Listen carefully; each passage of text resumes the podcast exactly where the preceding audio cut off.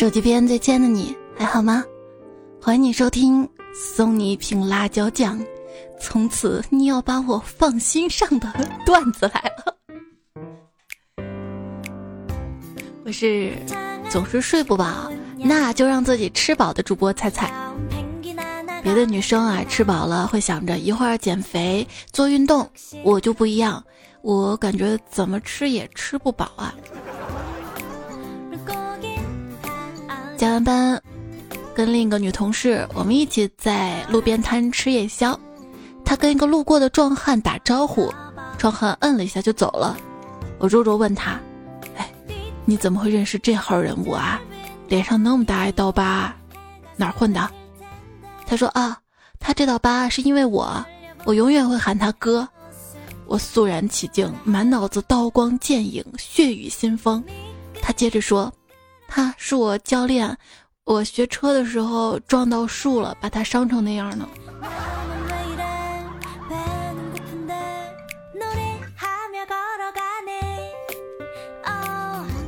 我有一张丢了很久的餐馆充值卡，怎么都找不到，半年之后竟然在手机跟手机壳之间的夹层找到了，真是应了那句老话：手机用久了确实会变卡。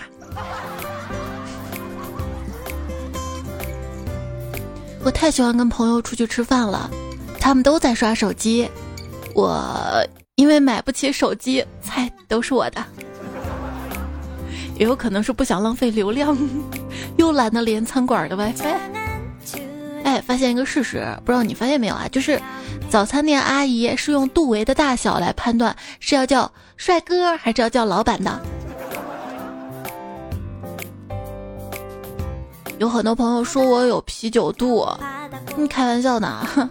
我在这儿澄清一下啊，我不喝啤酒的，就是单纯的胖的。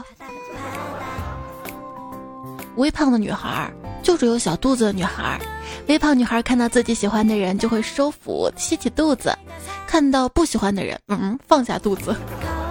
她哪是肚子，她是我天然的保护色。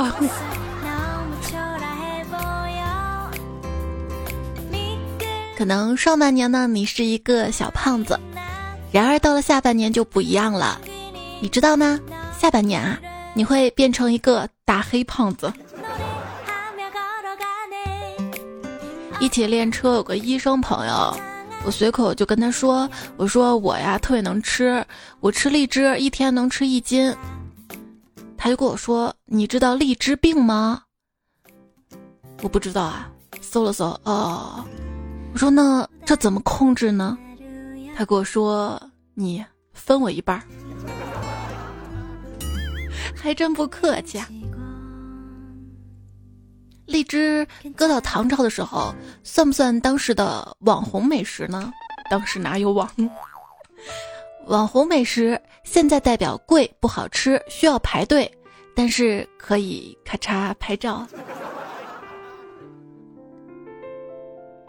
世界上最紧张刺激的事情之一，就是在妈妈在家的时候点外卖，点的时候还留言：“外卖到了，不要打电话，就放楼下草丛里。”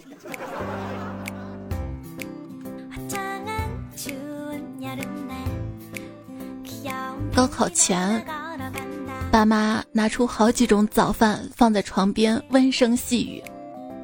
高考完，妈，我要吃早饭。什么早饭啊？自己去做去。现如今有多少朋友吃快餐，就是为了他们新出的玩具？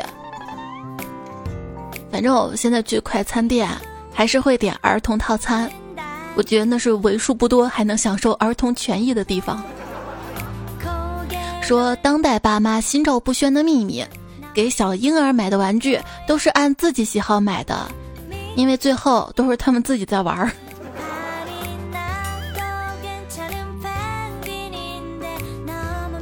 晚上吃完饭，全家人一起在沙发上看电视，看着看着，我爸睡着了。等他醒了之后，我说：“爸，你这脚也太臭了吧？”我爸说：“啊，我都睡着了，脚还臭。”嗯，这有啥关系？就是你睡着了没知觉，你闻不到，我们可以闻到啊。我爸给我讲啊，他年轻的时候有一次不小心被毒蛇咬到了脚，幸好医务人员及时赶到，毒蛇才得以保命。好，这里跟大家说一下啊，不要跟穿船袜的人握手，他可能刚刚用手指伸进鞋里抠过袜子。哦，其实我也经常偷偷的扶肩带。有人说，对了，有脚臭味的人可以在出门前用漱口水擦脚，可以抑制一整天的脚臭味哟。呃，这是怎么想到的？漱口水是可以抑菌，那是不是得先买漱口水？那直接就买那种防脚臭的喷剂不就好了吗？就是我微信公众号右下角踩小店嘛，就有那样防脚臭的，可以一喷就不臭了。我平时会喷到鞋柜，因为鞋柜在门口嘛，要一进门闻到那个味儿滋儿流出来，我就会喷。说有个美女啊，她有特别严重的狐臭，因为这个一直没有找到男朋友。那个时候医疗也没那么先进，有个男生因为职业原因鼻子失去了嗅觉功能。那个时候医疗也没那么先进，两个人相亲一见如故，也都没有发现对方的缺陷，当天晚上就睡一起了。早上女生醒了，发现这个男的不在床上，就想找他，发现他在窗边开着窗户，就说：“亲爱的，这大冬天的，你开窗户干嘛呀？”这男生说：“嗯，哎，不知道怎么了，就觉得这屋子里辣眼睛。”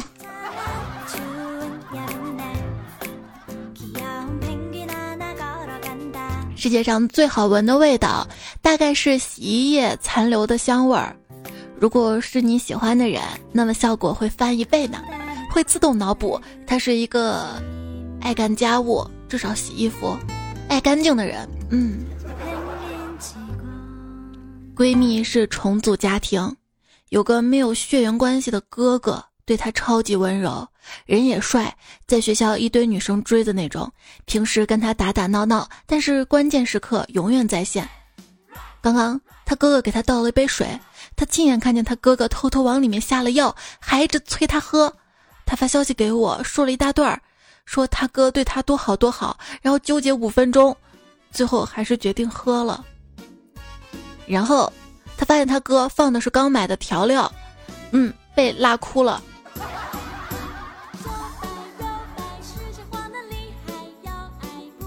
想多了。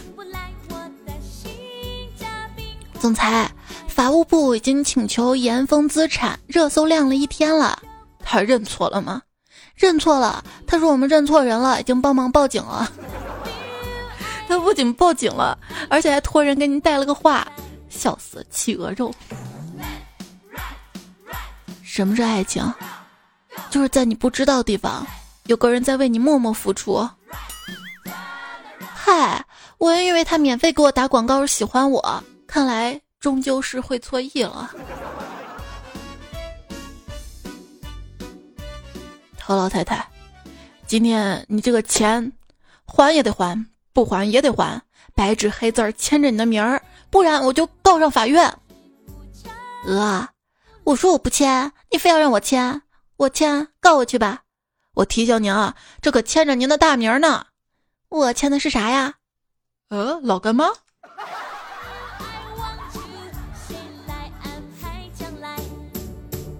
今天是腾讯老板被骗的日子，只要把这个消息发到两个群里，就能让大家开心一下。我已经试过了，十秒钟就能获得好几百个哈哈哈哈哈哈哈，还有头给你拍爆。不 不相信也要试试，反正没坏处。当初谁骗我生太阳的？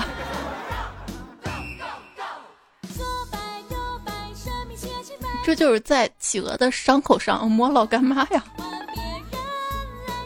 有人说盲猜一个，做这几个方案的设计师会不会一直觉得从来没有遇到过老干妈这么好的甲方？不会要求 logo 大一点，同时再小一点，一直都是艺考过，哈哈哈！这也太开心了吧！腾讯找骗子。嗯，您看看这几个广告方案，骗子说可以，抓紧上广告，把游戏礼包代码发我一下啊！设计师，嗯，老干妈真的很有眼光，是我的知音呢，爱死了呢。为啥我觉得这老干妈设计的各种包装物料还挺好看的，想买。她，全国最火辣的女人。她，全国最无情的资本。一场商战，将本不可能有交集两个人紧紧的系到一起。欢喜冤家，他告他诈骗，同舟共济，他替他报警。欢阅读今年金榜小说。总裁虐身虐心，千万契约情人。男孩子能看到，我给你读一段吧。女人，你敢？企鹅商业大厦第十八层楼，总裁办公室里发出一声怒吼，吓得外面的秘书们面面相觑。总裁今天是怎么了？不是和陶总视频吗？为什么突然发这么大的火气？视频对面女人轻蔑的笑了笑。摇了摇红酒杯里的辣椒油，欣赏着对面男人的怒火。挂断视频之前，轻飘飘留下一句：“告我，你也配。”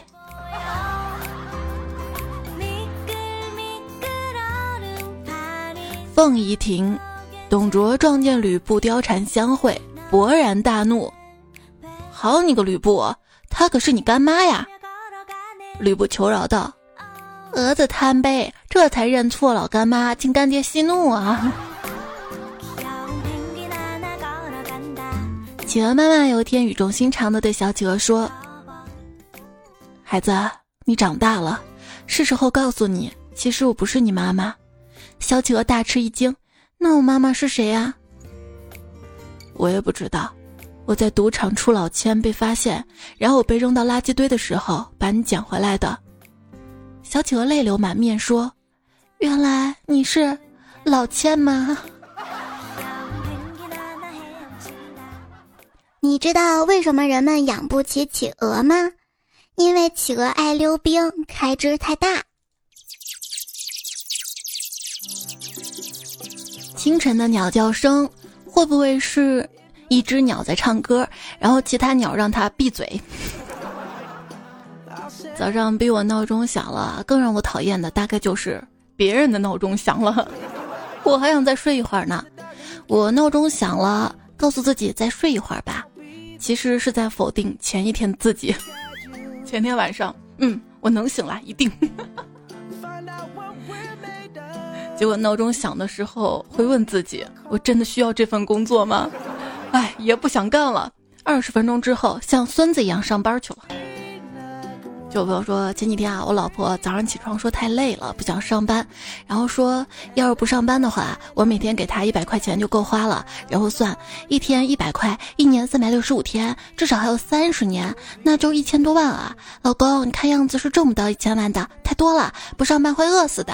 然后就斗志满满上班去了。我躺在床上一边擦冷汗一边想，幸亏老婆小学算术老师是学体育的呀。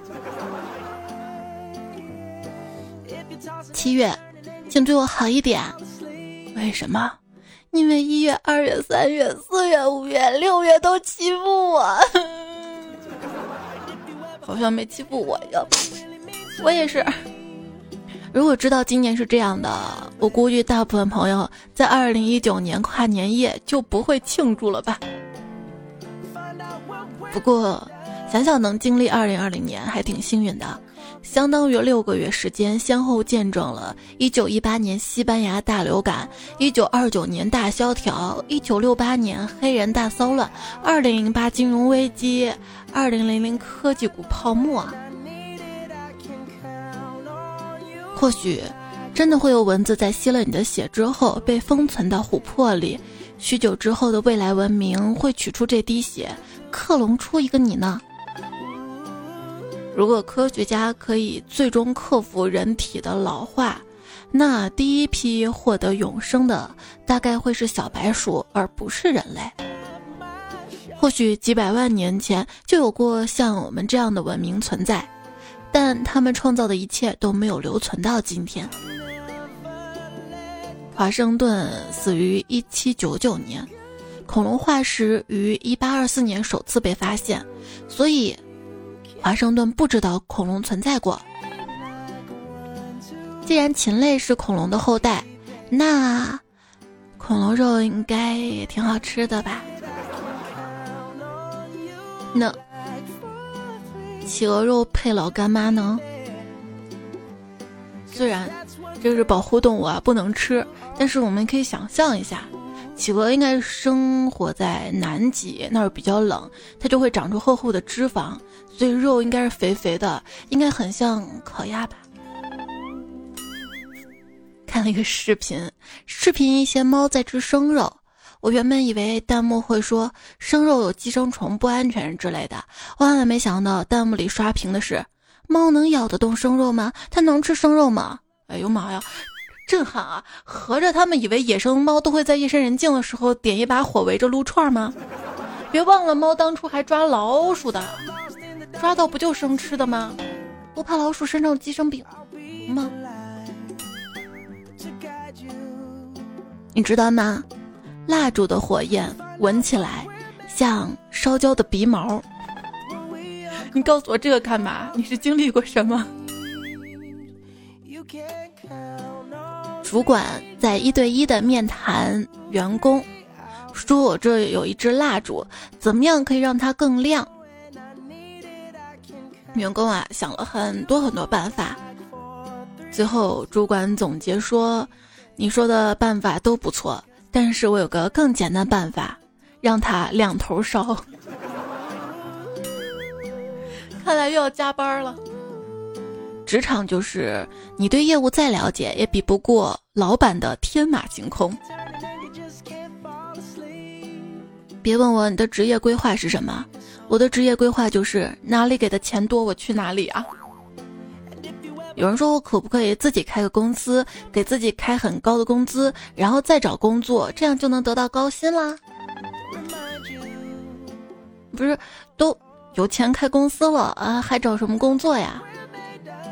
哎，不工作的话，这个公司维持不下去呀。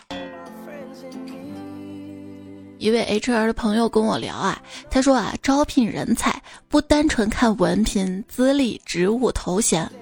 我说那还看能力跟人品吗？他说还看长相。今天公司来了一位超短裙美女，同事们都盯着她看。突然，美女转身就给我一巴掌。我去，大家都在看，为什么只打我一个人啊？然后我就心情很不爽的从地板上爬了起来。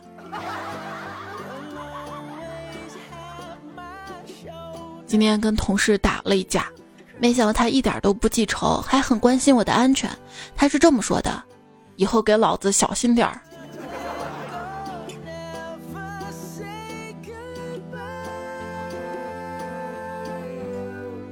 之前看到这么一句话：明明上班的时候创作欲爆发，可是一回到家就不想搞了。这种现象其实跟创作欲没啥关系，只不过是为了逃避现实。说的也太对了。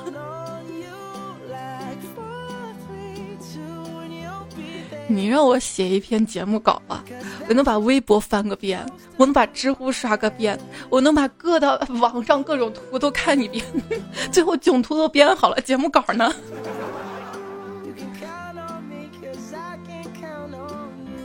今天发现，工作几年后的生活状态，就像一个饥肠辘辘的人想着去吃猪肉炖粉条，可是打开锅一看，蚂蚁上树。刚开始很失望，但仔细想想，嗯，也还好。分享一些职场的知识给大家。如果领导微信找你，你就回有事儿，既简单又有效率。领导安排你干活，你就回就这，表示工作完全可以胜任。领导说你两句，你就回你在教我做事儿。通过幽默的表达，避免自己处于尴尬的境地。同事问你问题，你就回。不会吧，不会吧！现在还有人不知道这个吗？气氛瞬间就活跃了，进去能看看看你个鬼！子飞鱼说：“我在公司啊，跟领导发生点争执，就提前下班去公园溜达。那天下雨，游客很少，我孤零零站在猴山前发呆。突然，个猴子丢给我几个带壳的花生根儿，我顺手接过来剥开吃了。抬头一看，所有猴子都聚过来看我，好像鼓励我、安慰我。我很感激，动物也通人性啊，心情豁然开朗。我翻了几个后手翻，猴群爆发出雷鸣般的掌声，顿时有成就感了，是吧？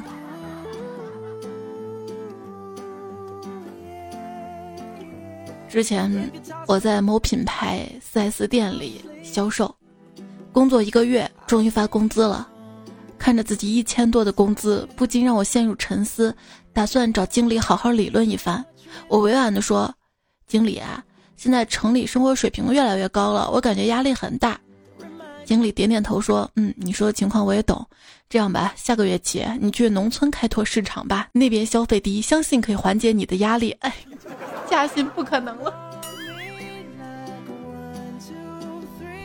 半年前，哎，其实不出门也挺好的，让国家省心，而且不会乱花钱。半年后，我钱呢？我钱呢？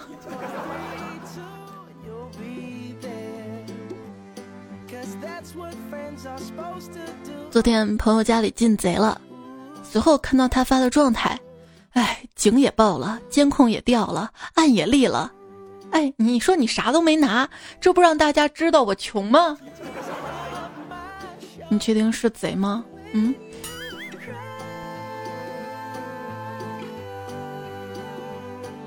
朋友问我说：“你们觉得姐姐们平时真的用凡什么林贵妇膏吗？”我说：“你觉得周杰伦平时真的骑爱玛电动车吗？”但是杰伦说不定真的喝香飘飘奶茶呀。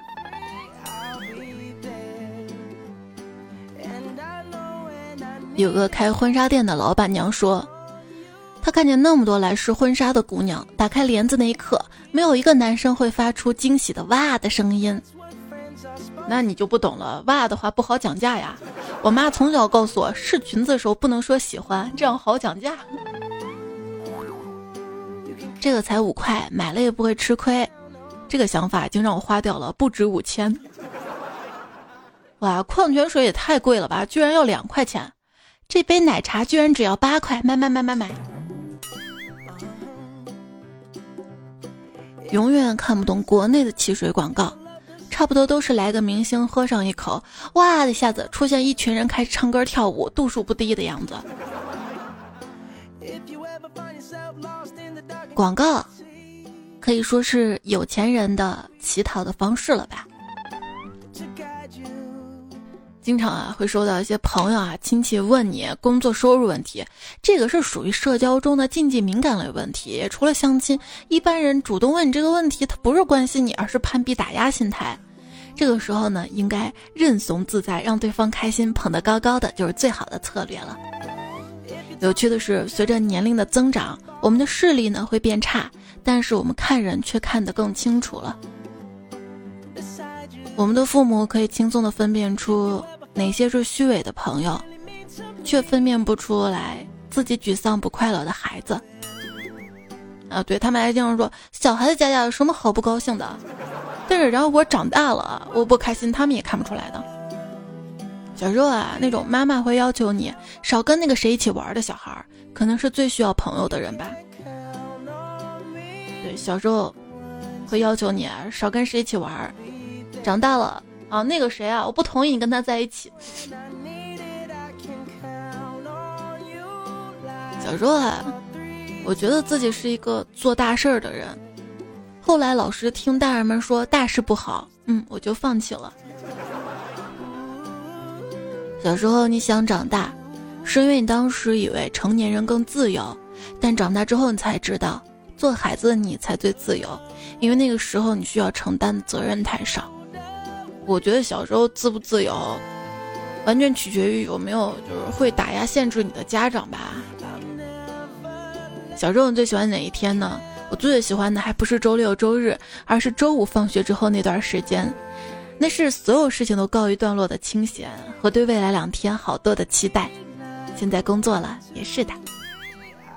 突击检查，你复制了啥？你知道为什么鱼嘴都是一张一合的吗？那是因为它吃到别的小鱼的便便，哎，吐了，骂骂咧咧游走了。最近喉咙总是有梗阻的感觉，连说话声音都变了。去医院一检查，医生跟我说：“啊，你这是谐音梗。”之前谁说的？局部坏死的反义词是整个好活儿，整个好活儿。脸上长痘，智齿发炎，痔疮发作，穷，四大人间疾苦。又穷又累，应该这个。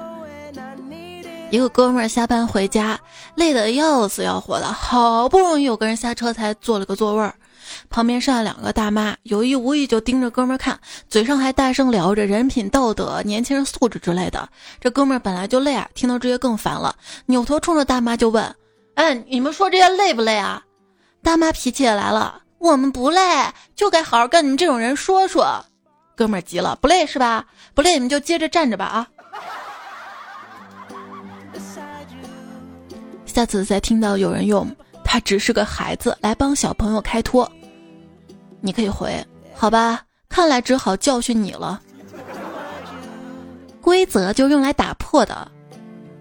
说这句话，我去，那意思简直就像银行就是用来被抢劫的一样，讲不讲道理啊？对不对？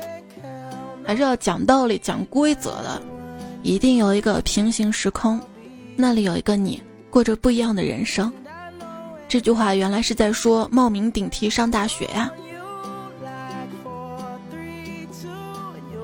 在北方上学的南方同学们，在家上网课时将论文发给导师，这一过程啊，也叫南水北调。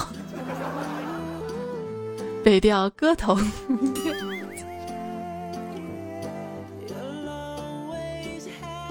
今天收听到节目的是段子来了，我是主播彩彩，节目在喜马拉雅 APP 上更新，欢迎订阅专辑《段子来了》。看到有专辑打分页面，也希望你可以给我打五颗星的好评支持鼓励我一下，非常感谢。我的微信公众号是彩彩，微博一零五三彩彩。如果你平时遇到有意思的段子糗事儿，听节目有任何想说的话，都可以在最新期节目留言区告诉我。接下来我们来看一下大家留言啊。King 说，小伙伴们都应该喜欢打游戏，比如说农药啊，我也比较喜欢玩儿。然后就有人问你玩它厉害吗？我说每次都拿五杀，呃，前提是对面人不齐。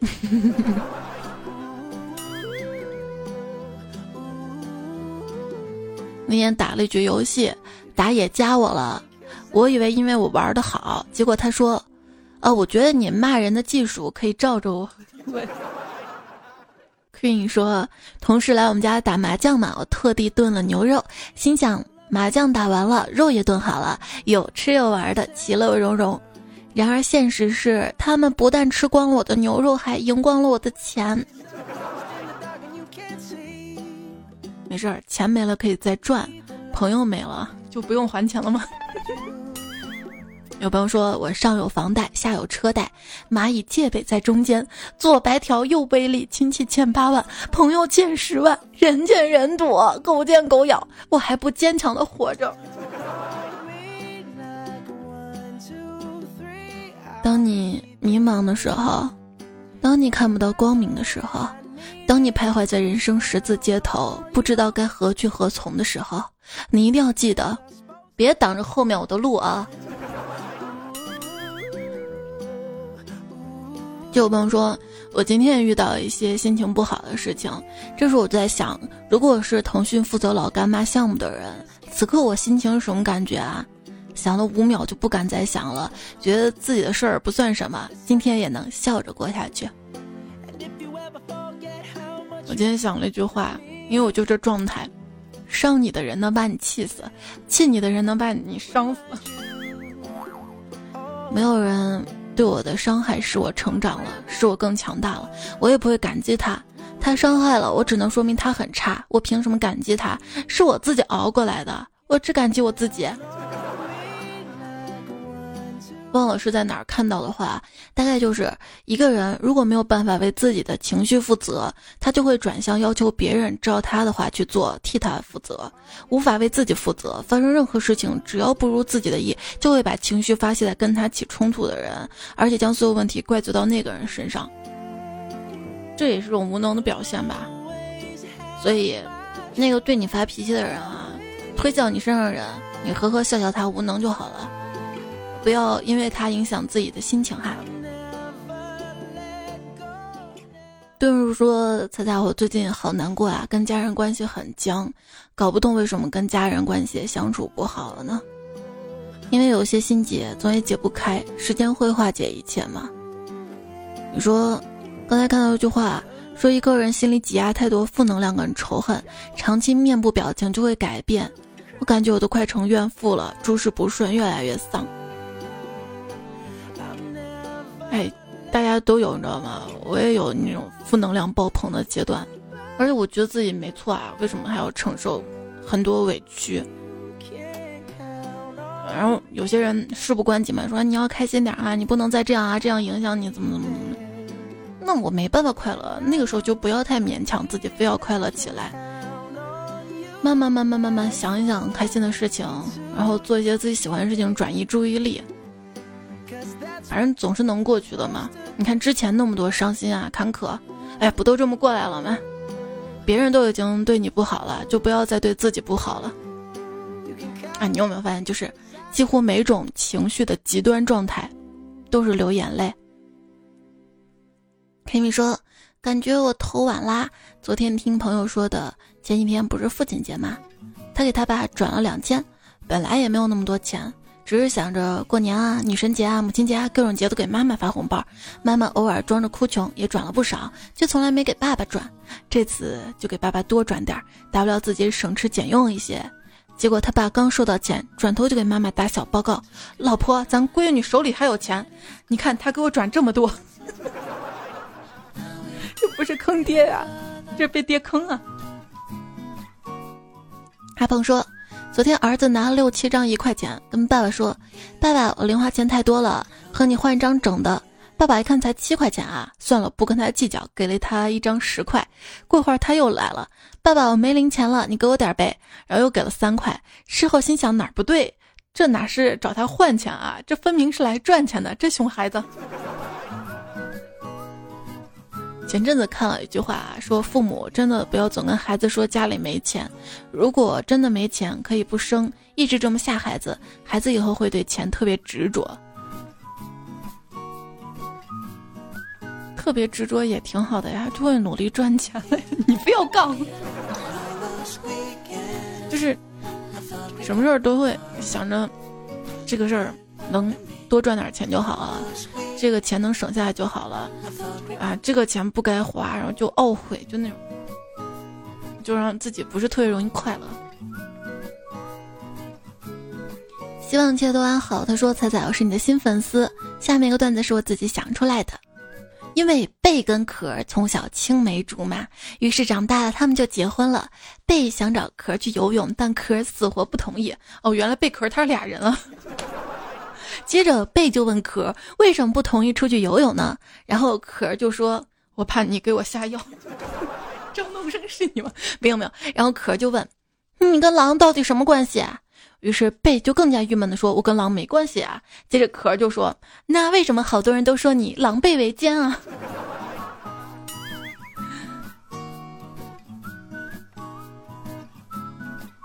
是狼狈围住。对吧？你可以这样理解这个词儿。飞翔的鹰说：“刚才到家新开的餐馆吃饭，在最角落的小桌子后座玩手机，边等服务员点餐。等到半个小时，服务员没过来，才不耐烦对着一个帅气小哥哥服务员大喊：‘你们怎么回事啊？我们是过来吃饭的，不是乞讨的。就算来乞讨的，你们也该来个人把我们赶出去吧。’”夜风微凉说。问你的菜还有多久上？再不上就退了，那绝对已经下锅了。问了好几次，答案都一样的。我琢磨着，这菜真难煮，下锅这么久还没好啊？请问厨师是用内力发火在煮吗？哦，才发现下锅的可能是别人的，人家总是有解释的嘛，对吧？水舞林奈说：“彩彩，我就不隐瞒了，其实我是魔法拥有者。我的魔法属于气体魔法，可以控制水蒸气的方向。魔法主要体现在我每次吃火锅，不管坐在哪儿，烟都往我脸上飘。哎，如果两个人同时拥有这样的魔法，还坐对面，会怎么样？烟是旋转的吗？”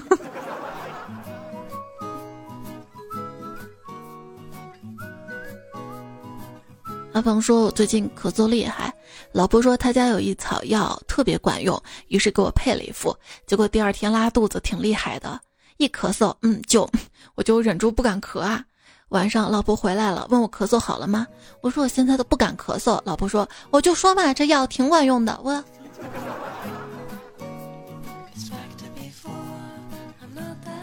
前面有期节目说到了打车，看大家留言，听友七九二九说。”在今天说到出租车的事儿，我想到我一个叔叔打车回家，在出租车上发现自己身上只有六块钱。那个时候还没有手机支付，他一路看着计程表，数字跳到六的时候，便朝司机大喊停。司机还说没到呢，他说我我钱到了，哈哈哈。于是半路下车走回家了。还好啊，现在有共享单车了，还可以骑个车什么的。野风微凉说。我有次遇到一个司机师傅，随身带着梳子，时不时打理一下发型。这事儿憋了好多年了，咱也不知道为什么，咱也不敢问。一般在心仪的人面前就会格外注意形象，或许他看上你了。李德尔公爵说：“今天打车回家，到家之后看计价器显示十四元，我拿出二十块钱给司机师傅，想了想又掏出一块钱给他说找我五元。师傅一愣，忧伤地说。”你数学是体育老师教的吗？今天我上班要迟到了，就打了个车。我说师傅，快点，我要迟到了。师傅说行，我今年分儿都给你今天准备着。师傅，你太让我感动了。多米诺说有一次坐车，可能是冷气太足，坐下来就不舒服，想放屁，但是不好意思就忍着，过程只能看窗外的云，思考人生。突然闻到一股恶臭，我笃定师傅放的。我心想，这还怕啥呀？来吧，我也就解决了这个问题。然后师傅默默打开车窗，冷气也不冷了，发现天真蓝啊。不不忘的喵说：“猜猜我要自爆一个段子，这是一个有味道段子，好吧？大家注意一下回避啊。”众所周知，憋住屁的滋味相当不好受的，但是放屁又会污染周围空气，让他人不好受，尤其是在教室上。会影响同学，那么有什么办法可以完美解决呢？其实很简单，作为富有牺牲精神的你，只需要把屁无声的放出来，然后弯腰假装找东西，猛吸一口，大家都安全了。看这是多伟大的行为啊！一直的备胎说，今天出门要不是我知道现在骑摩托要戴头盔，我都以为哪个工地要下班了，一路上都是安全帽。大概前段时间看新闻说，杭州交警发现个男子不戴头盔骑车上路，男子却对民警表示自己没有办法戴头盔，并当场演示戴头盔。一边的民警看直接笑出了声，因为他戴不上啊，头太大了。底下网友评论说：“别硬塞了，戴上去脱不下来，还得麻烦幺幺九呀。”应该有大号的吧？这个名字敏感吗？说。我随我爸长得不显老，一次去银行要补办银行卡，前台小姐姐提醒我说：“小朋友要十八岁才能补办哦。”我笑着说：“我已经十八了。”当时补办完，正准备出门，小姐问我：“你们大学里面不是也有营业厅吗？”我有点无奈回答她说：“嗯，我都毕业两年啦。”嗨，我最近就一直留胡子，就是为了显老啊。冬至朝霞说：“猜猜今天家里停电一天，学校停水一天。”我可以选择在家里，可以选择去学校办公。我就想问问万能的彩票们，是在停电的家里还是停水的学校更好一些？取决于学校有没有空调啊，有空调当然去学校啊。而且你去学校也不需要水去洗漱什么的吧？去学校工作完回家洗漱嘛。白菜说倒吸一口凉气，让你们更热，安的什么心啊？哦，安的热心。可爱的小狗狗说：“我有两个同学，一个同学用笔记本电脑播恐怖片，播到刺激处，那个同学把电脑关了，另一个同学没反应过来，啊的叫了一声，一拳打穿了电脑。”那天我闺女突然问我说：“妈妈，我可以在你的电脑的显示屏上用铅笔画画吗？”我。风一说：“肤白貌美大长腿，不如彩彩这张嘴。”其实貂蝉杨玉环，我只是想跟彩彩玩。雨之说：“有时候我会觉得自己像一片姜，你会特意找到我挑出去。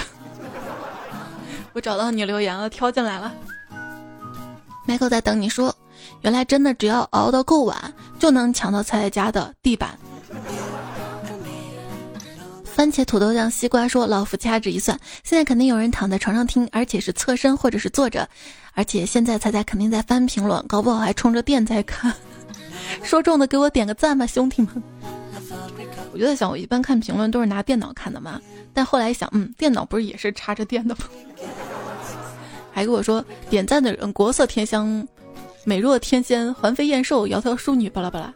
那男生就不能给你点赞了吗？”你直接说多多点赞会变好看，哎，还真是会变好看。多多留言会变有钱，单身狗为奴说不会，真的有人梦想不是变有钱吧？如果一个人足够有钱的话，他可能梦想就是别的了吧？还看到了益达的留言说一三年的时候就开始听，还有大眼萌童，他说千万别把自己累着，不更节目也行，只要把身体养好就行。我也爱你啊，我也不舍得你等太久啊。北欧飞翼说这期背景音乐太棒了，特别符合主题，爱你猜猜。说上期分手是吧？那你可当呢，音乐都是专门挑的呢。上期和上上期的沙发，扎实多年换绯红随风，每次改名都有人用了。爱生活爱彩姐，每天听两点，然哥，风不快，路德贝贝海盗船长，这是我女婿。好啦，早点休息啊！伴随这首歌，这一期还有上期的作者比较长。金师奶翻斗花园陈汪汪，去留聚散一生相伴，残旅少年金三土，一只小胖姐单身狗为奴，大头跟他的朋友，十三接地气音乐怪人，不止亡羊补牢游王，北落的师门烟雾金像，东土大唐三苏和尚小小卫，附近梗塞。举狗，唐僧僧，摸鱼校尉罗胜军，刘三变，子非鱼，北平剑客，快递员吴彦祖，豹三，峨眉小道士，外卖小哥金城武，申东，爱丽丝，八四小欧巴，香蕉肌肉男孩，林教授，那我给你放点盐。杨磊，猜猜小小号，光消失地方，子非鱼，你扯到我腿毛了。师傅能，大望路女青年，风不快，一只丧鹅。思维长肉了，猜猜科学家粉丝苏大哥王振华，黑暗中小喵爪，一只鸡腿子，峨眉米半仙柳三遍，谢谢你们的支持。好啦，今天节目就这样啦，再会喽，晚安。鹤立鸡群算什么呢？有本事去鹤群比一比呀！